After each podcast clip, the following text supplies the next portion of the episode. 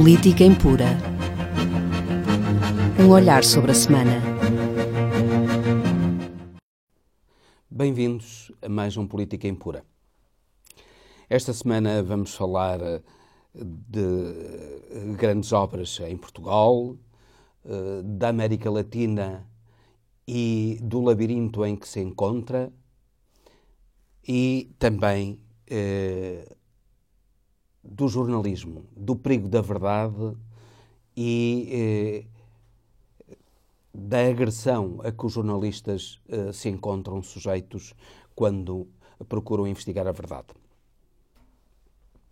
Comecemos por Portugal hum, e, antes de falarmos das grandes obras em Portugal, eh, eu gostaria de referir a aprovação na Assembleia da República hum, de certo modo, espanta-me com a abstenção do PS e não com o voto favorável do PS. Mas, eh, felizmente, com o voto favorável de todos os outros partidos do espectro da direita à esquerda.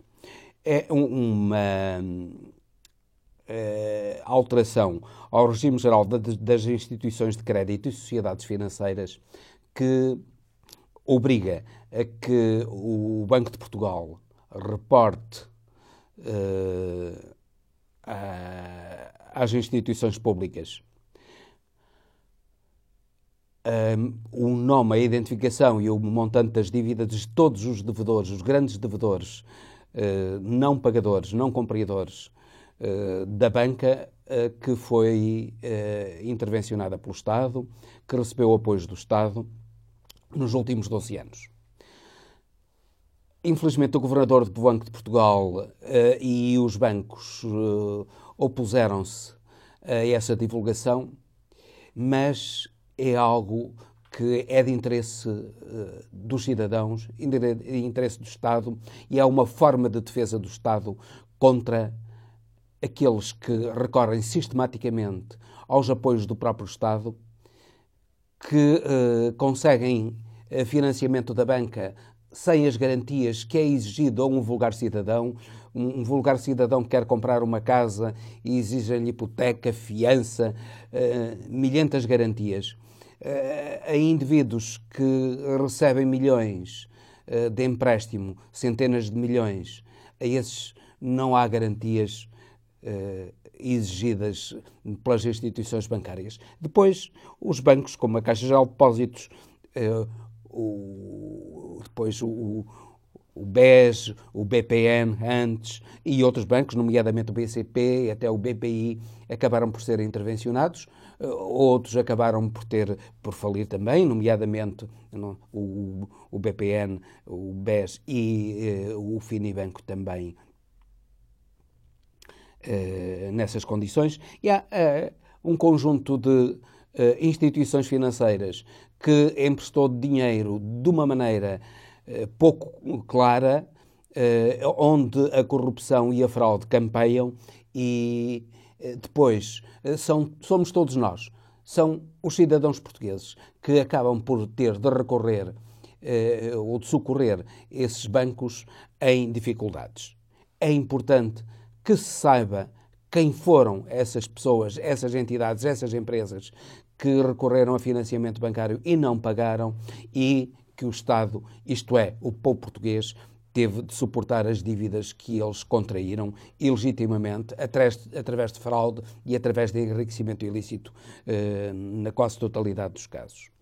É eh, um bom princípio de transparência e de bom funcionamento da democracia e também uma prevenção de futuras fraudes por esses mesmos indivíduos que normalmente são sempre os mesmos que eh, andam na sombra do Estado eh, e da banca eh, para obterem privilégios do Estado e da banca, mas depois se fartam de falar até contra o Estado e, e se queixam dos malefícios do Estado.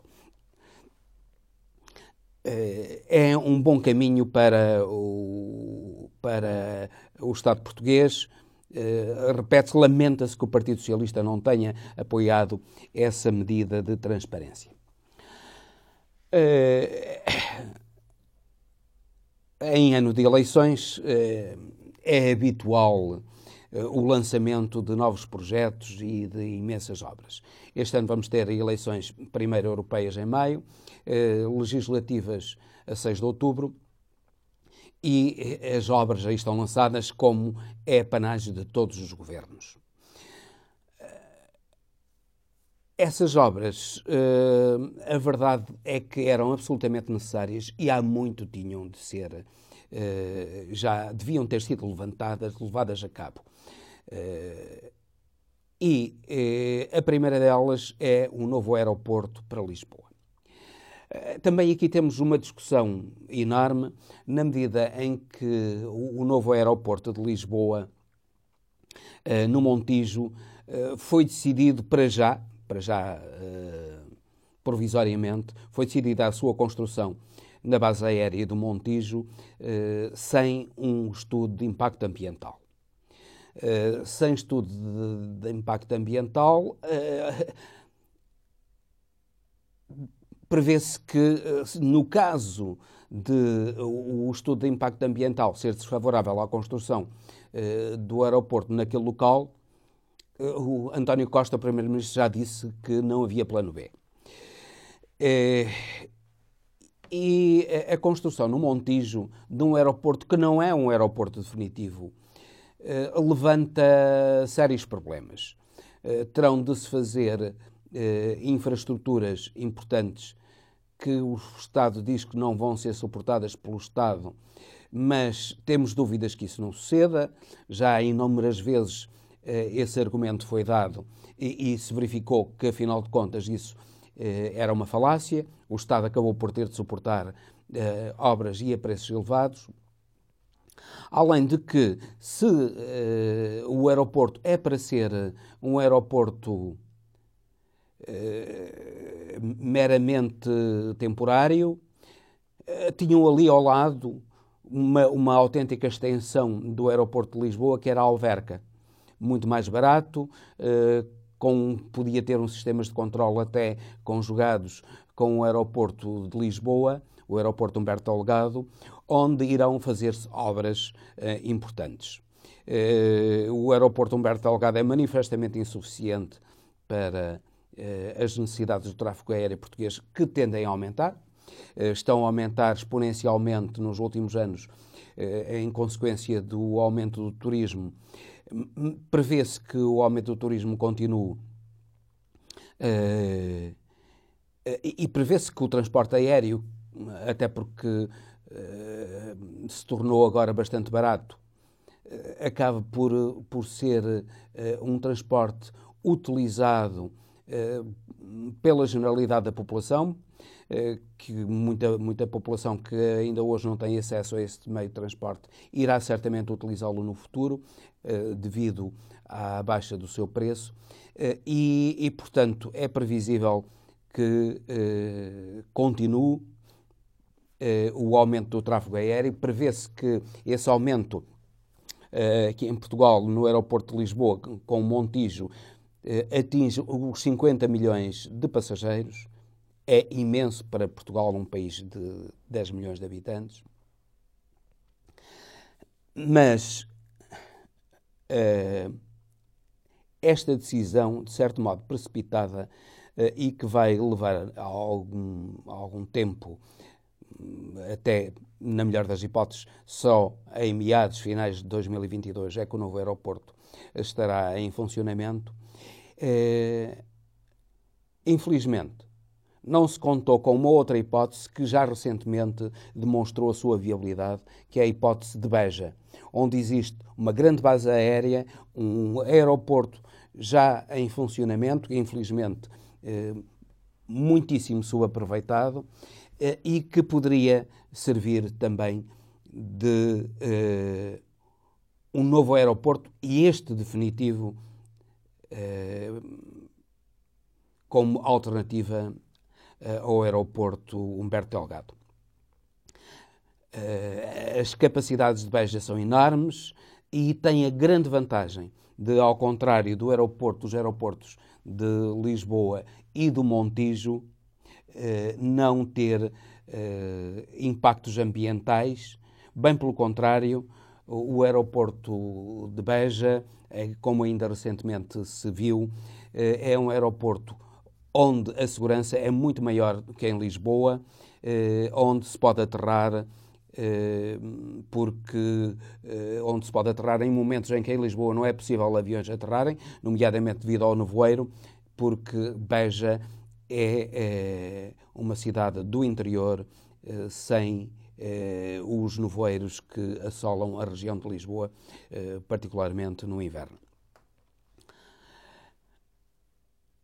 Infelizmente, Beja não foi equacionado quando poderia perfeitamente ser equacionado com a criação de uma rede de ferroviária eh, rápida de Beja a Lisboa.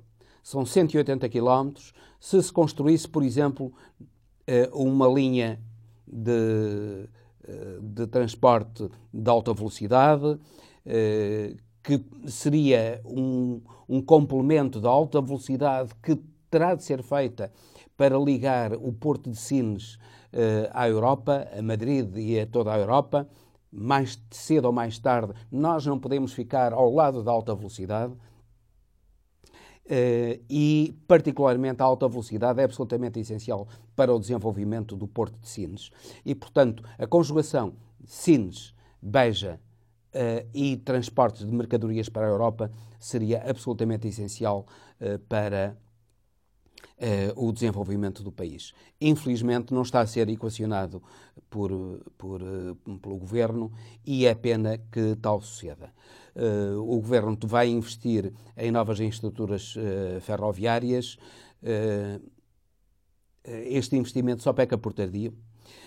Note-se o exemplo da China, que nos últimos anos tem investido extraordinariamente na infraestrutura ferroviária e, por exemplo, para este ano estão previstas estão previstos na China o arranque de mais de 6.800 quilómetros de ferrovia, um aumento de 40% relativamente ao ano anterior.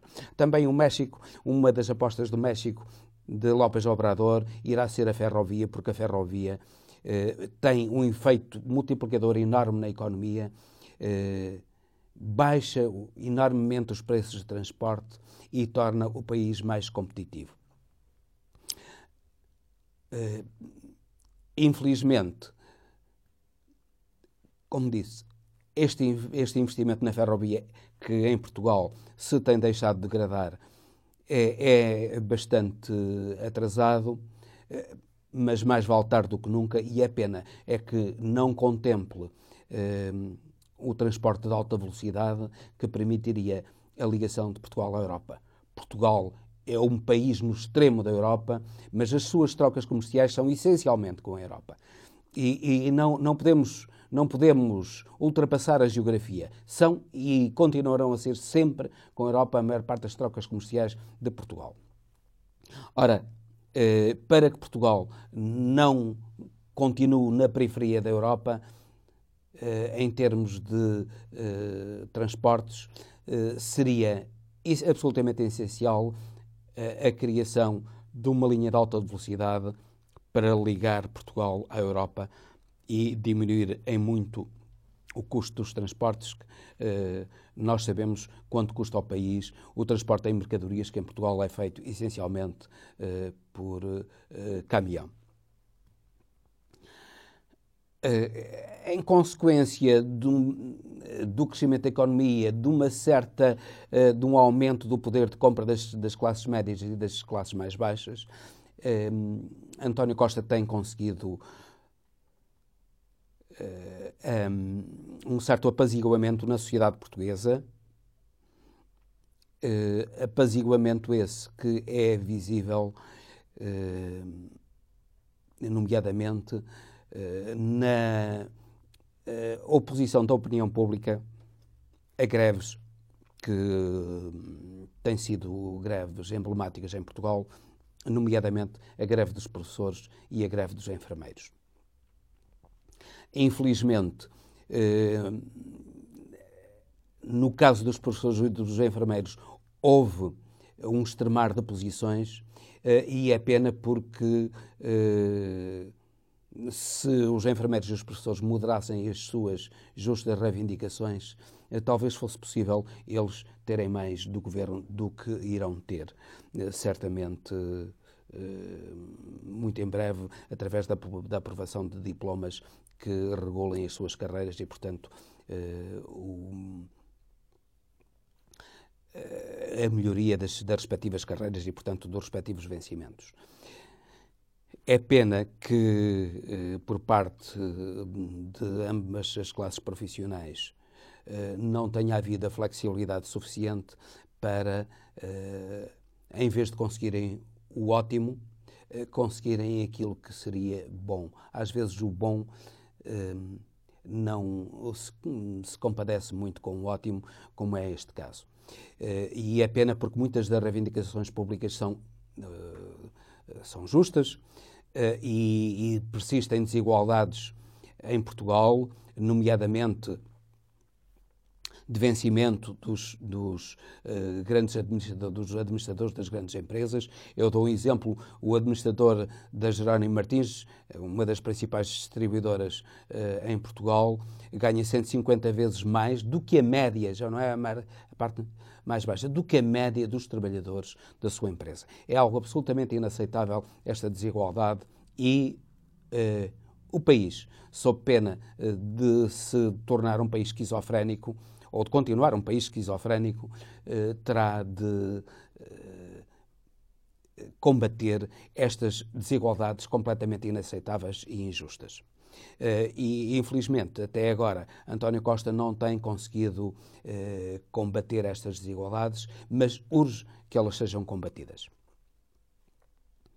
Passamos então agora para a América Latina uh, e para o labirinto em que se encontra. Eh, tomou posse uh, no dia 10 e iniciou um período de uh, mandato de seis anos, Hugo Chávez na Venezuela. A Venezuela é um país completamente destroçado, de onde saem cerca de 5 mil pessoas por dia, por dificuldades económicas, por fome, inclusive, por falta de medicamentos, por não funcionamento dos hospitais, por não funcionamento do sistema de ensino. E eh, o povo venezuelano sofre uma, uma crise enorme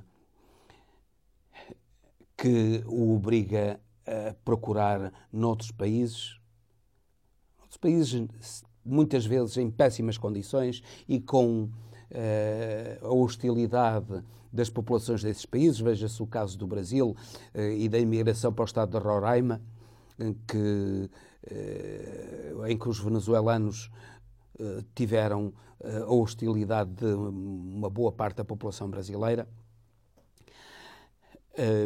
Hugo Chávez é impulsado contra o Parlamento, eh, numas eleições de democraticidade muito duvidosa, embora também o Parlamento acabe por ser subserviente às políticas colonialistas americanas. No fundo, aquilo que Hugo Chávez eh, Hugo Chávez eh, uh, iniciou a ditadura com Hugo Chávez, iniciou uh, não era não era uma verdadeira não podíamos dizer que uh, tivesse uh, uma destruição total da liberdade de expressão. Uh, mas a verdade é que as condições de vida da Venezuela se foram degradando após a morte de Hugo Chávez eh, e o atual presidente, eu falei em Hugo Chávez, eh, após é de Nicolás Maduro, obviamente, o atual presidente Nicolás Maduro é um indivíduo que, além de ter a oposição hum, e o, bloqueio dos Estados Unidos, até por causa do petróleo, porque os Estados Unidos estavam habituados a viver à custa do petróleo venezuelano, um dos maiores produtores do mundo, uh, e a população da Venezuela, pese embora as imensas riquezas do petróleo, não uh, beneficiava dessas riquezas. Os Estados Unidos e os seus aliados, agora uh, com o Brasil também à cabeça, uh, juntamente com a Argentina, com o Chile. Uh, esses países estão, manifestaram na, na União dos Estados Americanos uma, uma nota de repúdio pela tomada de posse de Nicolás Maduro, mas Nicolás Maduro tem o apoio muito importante da China, da Rússia e da Turquia. Neste momento, hum, esse apoio, juntamente com o apoio que lhe é dado uh, por Cuba, uh, pela uh, Nicarágua e, e, até pela Bolívia, de Evo Morales, esse apoio é suficiente para manter um, o poder de Nicolás Maduro. Ao contrário do que se deu no passado, não haverá uma intervenção dos Estados Unidos, direta ou indiretamente, na Venezuela. Infelizmente, as uh, posições extremam-se e a Venezuela que eh, podia ser um exemplo de liberdade e de justiça, acaba por ser um exemplo do seu contrário eh, eh, e acaba por dar razão a indivíduos como eh, Bolsonaro e, e, outros que atacam a Venezuela e a dão como um exemplo a combater, como se a Venezuela fosse um país comunista que obviamente que não é nem, nem coisa parecida. Eh, é uma ditadura um pouco algo acéfala, diga-se de passagem, eh, e eh, que está a levar a cabo uma tragédia para o povo venezuelano. Mas o exemplo de Bolsonaro e da, da, política económica que ele já começou a desenvolver no Brasil, com privatizações em massa, nomeadamente com a privatização da Embraer, que foi entregue à Boeing. Eh, e, e eh, a privatização de outras empresas no Brasil, que já aqui falámos num programa anterior.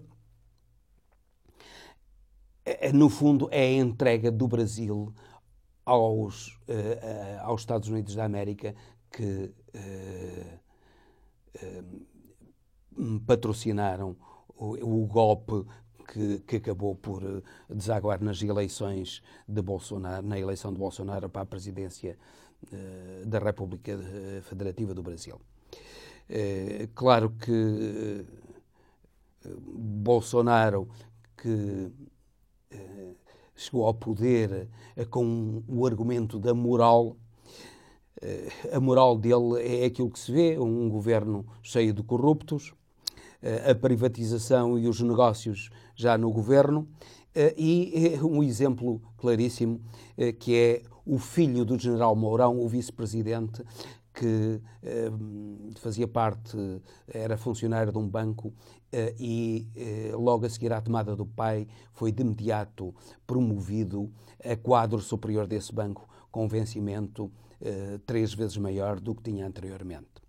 Uh, Dilma Rousseff disse muito bem num tweet que a minha filha, que tem certamente mais capacidades do que o filho do Mourão, nunca foi promovida, nunca foi beneficiada em circunstância alguma. É uh, uma nota que Dilma Rousseff deixou para mostrar até que ponto é que uh, a moral que pregam uh, os bolsonaristas é um, uma moral dos cínicos, uh, que aliás vem na sequência de um, de um, grande cínico que é o mentor de Bolsonaro, um tal uh, Olavo de Carvalho, no fundo um charlatão, um astrólogo que se arma em filósofo e que, por exemplo, chega ao desplante de dizer que o tabaco eh, não faz mal a ninguém uh, e que fumar uh, não constitui perigo nenhum. O exemplo dele, que fuma há 50 anos ainda não morreu de cancro, é, é um exemplo claro dessa verdade. quando nós sabemos que isso é, é uma completa mentira. A medicina tem demonstrado exatamente o contrário. A experiência prática dos fumadores, qualquer fumador que fume só, só o simples facto de fumar diariamente, vê-se nos dedos a nicotina eh, que, que, aparece nos dedos de um fumador, isso é uma experiência comum, eh, e este indivíduo, Olavo de Carvalho, diz que isso sucede, que uh, o fumar não faz mal nenhum, uh, que é tudo uma campanha das, da indústria farmacêutica contra a indústria do tabaco. e que, no fundo, é, é, essa mentira da indústria farmacêutica. Como se não fosse exatamente o contrário. Como se a indústria farmacêutica não tivesse interesse em eh, que houvesse muitos fumadores, precisamente porque, eh, havendo muitos fumadores, havia eh, mais doenças e, havendo mais doenças, havia mais eh, lucros para as indústrias farmacêuticas. Eh, eh, aquilo que é uma verdade evidente, Olavo de Carvalho mente descaradamente e o povo brasileiro vai se ver no seu mural ou nos seus vários murais no Facebook a quantidade de apoiantes que ele tem é esta mentira estúpida que uh, acaba por, uh, no fundo, mobilizar a opinião pública brasileira a seu favor, isto é, a favor da mais descarada das vigarices. infelizmente, a América Latina está nesse labirinto e a verdade parece que cada vez mais é difícil de defender. Uh, a mentira que está, ganhou força na campanha de Trump, ganhou maior força ainda na campanha de Jair Bolsonaro, continua, os republicanos, nomeadamente nos Estados Unidos, continuam com essa tática da mentira repugnante. recentemente, a congressista, a mais nova congressista americana, Alexandra Ocasio-Cortez, de 29 anos, eh, foi objeto de uma falsificação eh, nas redes sociais em que aparece um vídeo em que é atribuído a ela esse vídeo nua, numa, num, primeiro num baile e depois nua numa banheira e dizendo que ela era uma depravada. Uh, Demonstrou-se que esse vídeo não tinha nada a ver com ela, que aquilo era um, vídeo feito por uma atriz há bastantes anos e que foi uma manipulação dos republicanos para atacar essa mulher que tem um grande futuro político à sua frente, que é eh, Alexandra Ocasio-Cortez, uma, uma americana de origem latino-americana. Eh, felizmente, essa falsificação dos republicanos acabou por se virar contra eles mesmos e eh, Alexandra Ocasio-Cortez contra-atacou e demonstrou a baixeza dessa gente que eh, divulga falsidades uh, e, inclusivamente, vídeos com, uh, com a, a, identificação de corpos atribuídos a determinadas pessoas que, na realidade, não eram. Infelizmente, a verdade uh, é frequentemente condenada em todo o mundo. Esta semana assistimos à confirmação de uma sentença de prisão de dois jornalistas birmaneses dois repórteres da Reuters que eh, fizeram uma reportagem sobre o assassinato, eh, de, o massacre de civis Rohingya eh, na Birmânia, isto é, em Myanmar. Eh, a Prémio Nobel, Prémio Nobel da Paz, Yen Suu Kyi, eh, mantém-se a favor, lamentavelmente, e demonstrando que, afinal de contas, o Prémio Nobel da Paz foi injustamente atribuído, ela manifestou-se a favor dessa prisão eh, totalmente injusta daqueles que divulgaram a verdade. Nós sabemos recentemente o assassínio de uma jornalista em Malta, o assassínio de Jamal Khashoggi na Turquia a mando dos poderes altamente corruptos, no caso da jornalista maltesa, do poder do primeiro-ministro que ainda recentemente veio a Portugal e, e foi com grande coragem, e isto tem de ser dito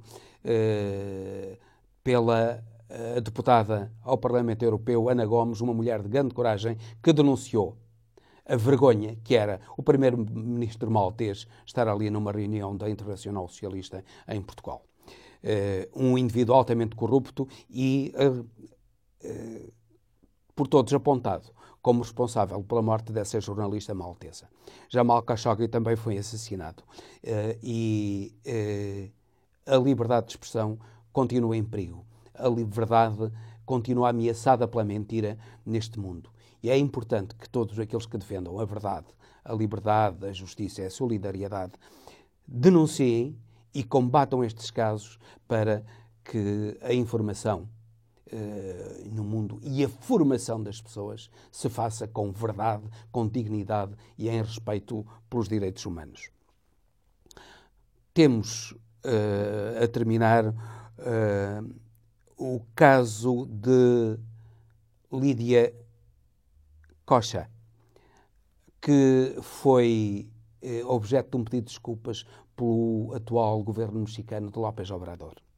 Lídia Cocha, que denunciou uma rede de exploração eh, infantil no estado de Quintana Roo, no México, em que o, o, governador do Estado e outros altos responsáveis e grandes poderes económicos uh, do Estado estavam uh, implicados numa rede de tráfico infantil que ela denunciou. Ela foi raptada por 10 indivíduos, uh, foi, foi feita prisioneira, foi torturada. Tudo devido ao seu combate pela verdade, pela liberdade de expressão. O Estado mexicano reconheceu isso tudo, reconheceu que aqueles indivíduos foram eh, não só autores de crimes de violação da liberdade de expressão, de tortura, eh, de corrupção, eh, de detenção arbitrária eh, e esses indivíduos responsáveis já estão quase todos presos.